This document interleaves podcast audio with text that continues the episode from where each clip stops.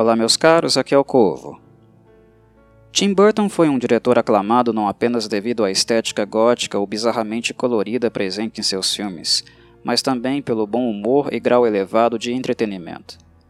Entretanto, e falando de um ponto de vista muitíssimo pessoal, os filmes de Burton que mais me emocionaram foram, indubitavelmente, os de temática trágica. A começar pelo seu simples, mas sincero Vincent, de 1982 passando por Edward Scissorhands, hoje em destaque no CD Corvo, e chegando a Corpse Bride, em 2005. O que sempre me fascinou no mundo magicamente escuro de Burton foi a tristeza e melancolia, pois a sinceridade contida nessas obras é biográfica. Direta ou indiretamente, personagens como Edward Scissorhands têm inspiração direta na própria juventude de Burton, e não seria nenhuma indelicadeza de nossa parte considerá-lo o próprio avatar do diretor. Mesmo que o cabelo de Edward tenha sido inspirado no estilo do cantor e guitarrista Robert Smith, da banda de rock gótico e alternativo The Cure, de certo modo ele também se encaixa no perfil do diretor. E já que mencionei Smith, este só não musicalizou Edward Scissorhands porque 1. Um, estava ocupado gravando o álbum Desintegration, e 2 supostamente não sabia quem era Tim Burton, o que soa absurdo em virtude do sucesso de Beetlejuice e Batman nos anos anteriores. Robert Smith, infelizmente, não é conhecido apenas pela qualidade musical, mas também pela empáfia. O que foi uma pena, considerando a perfeita conexão que o estilo do The Cure teria com uma obra tão compatível esteticamente falando. De qualquer modo, o trabalho orquestral de Danny Elfman não desaponta. Voltando às semelhanças entre Edward e o diretor, o mesmo reconhece que o personagem simboliza uma significante parte de sua adolescência, época onde Burton era um rapaz introvertido, com dificuldades de socialização e que passava a maior parte do tempo imerso em mundos criados por Edgar Allan Poe, que por sua vez eram animados por meio do cinema graças à paixão incondicional do ator Vincent Price. Esta imersão se estendeu, claro, para os mundos oriundos dos próprios desenhos de Burton. E foi assim que nasceu Edward. Ele é o esboço de uma juventude solitária em um subúrbio de aura excludente e ameaçadora, onde Burton não se sentia pertencente. Adicione a isso altas doses de inspiração no clássico imortal de Mary Shelley, Frankenstein, e temos Edward Scissorhands. O bairro apresentado pelo roteiro do filme foi baseado na cidade natal do diretor, chamada Burbank, na Califórnia. Edward Scissorhands é um filme projetado para que nossas sensações e descobertas estejam em sintonia com as do próprio protagonista – pois tudo o que vemos pode ser de fato como as coisas são, ou também como ele, completamente virgem para todos os males e vilanias sociais contidas nas pequenas coisas e gestos, as vê. Tudo é colorido, mágico, pois os olhos de Edward são o nosso guia. Mas esta é apenas a superfície, o domínio da aparência, as cores que escondem o monstro torpe e dissimulado que repousa internamente, que Edward descobriria tragicamente, de maneira muito dolorosa e traumática, ganhando chagas que carregaria para sempre. Este filme me deixa muito triste e sensibilizado sempre quando o revisito, mas mesmo assim tenho carinho porque este comunica uma dor humana, comum a muitas pessoas que, em algum momento de suas vidas, tiveram que lidar com a mesma quimera descoberta por Edward, e também pelo próprio Burton.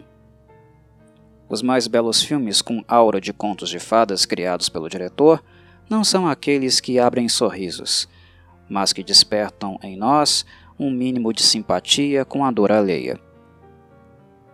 Como apreciador deste filme, o que resta em mim no fim é o desejo de abraçar Edward, ignorando o risco das tesouras. De fazer com que ele entenda que sim, há pessoas lá fora, menos monstruosas do que aquelas que ele encontrou, capazes de dizer: Sim, eu te compreendo. Você não é o único e não está sozinho. A fábula trágica de Burton, em oposição às idealizadas, elicia humanidade, faz emergir o melhor do espectador, mesmo que o preço seja doloroso, dado a empatia que sentimos pelo personagem. Edward é um dos personagens menos vocais da filmografia de Burton. Johnny Depp pronunciou apenas 169 palavras durante pouco mais de 100 minutos de filme, mas reside nisto uma das grandes belezas da obra. O que Edward não pode colocar em palavras, ele expressa com o corpo, que, mesmo estereotipado e previsivelmente de feições duras, ainda pode se comunicar muito melhor do que uma multidão de pessoas verborrágicas, ávidas por dar opinião em tudo, até mesmo naquilo que não lhes diz respeito. Inclusive, por se tratar de uma das primeiras grandes chances de Depp em um papel protagonista, ele assistiu exaustivamente a filmes do cinema mudo especialmente os de Charles Chaplin, de modo a aprender como expressar emoções sem a necessidade da fala. O design de Edward, por mais que tenha sido a criação de um jovem adolescente introvertido e acuado, nada possui de aleatório. A princípio, a ideia de um personagem com mãos de tesoura poderia soar cômica e estapafúrdia, coisa que a própria roteirista Caroline Thompson, alguém importante não apenas neste filme, mas na carreira de Burton como um todo, também pensou. Mas logo que tomou conhecimento da intenção real de Burton, compreendeu a profundidade da mensagem, isto foi suficiente para ela escrever, em três semanas, um romance de 70 páginas que serviria como base para o roteiro definitivo. A intenção de Burton era de apresentar, simbolicamente, um ser cuja intenção era descobrir, sentir, tocar. Alguém com sensibilidade aflorada, emoções profundas, mas privado da partilha devido à forma das suas mãos. Edward é diferente quando medido e comparado pela cruel régua normatizadora da sociedade, excludente, preconceituosa e segregatória. Mas é alguém que, devido à inocência, está profundamente mais apto a sentir emoções e dividir calor humano, mesmo que não tenha tido oportunidade de experimentar isso com pessoas além de seu inventor que faleceu tragicamente e sem tempo hábil para lhe dar dedos reais. A frieza, a hipocrisia, a inveja, o rancor, a mesquinhez. Essas invenções humanas que atuam de modo a castrar emocionalmente todos que as cultivam são desconhecidas por Edward. E nisto reside a ironia.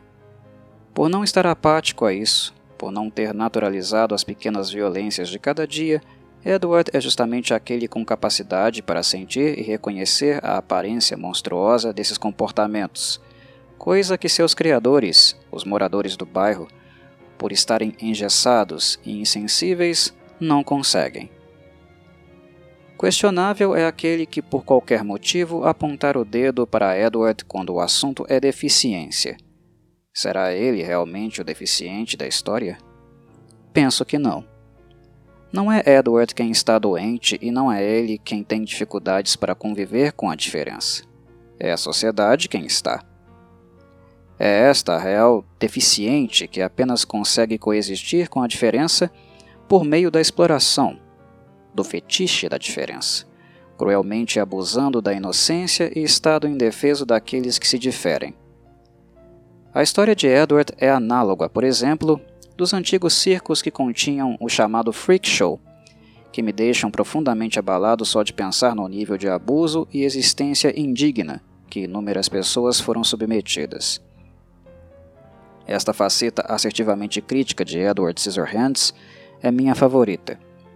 Embora sofra assistindo a este filme, não é ele quem me faz sofrer, e sim tudo o que da realidade ele apenas espelha, reflete os atos impensados, o culto ao status quo excludente, que nos afasta de uma experiência sensível com a vida na Terra, que é, na sua essência, a experiência com a diferença. Estes são pontos chaves centrais nesta obra, a crítica que é feita aqui.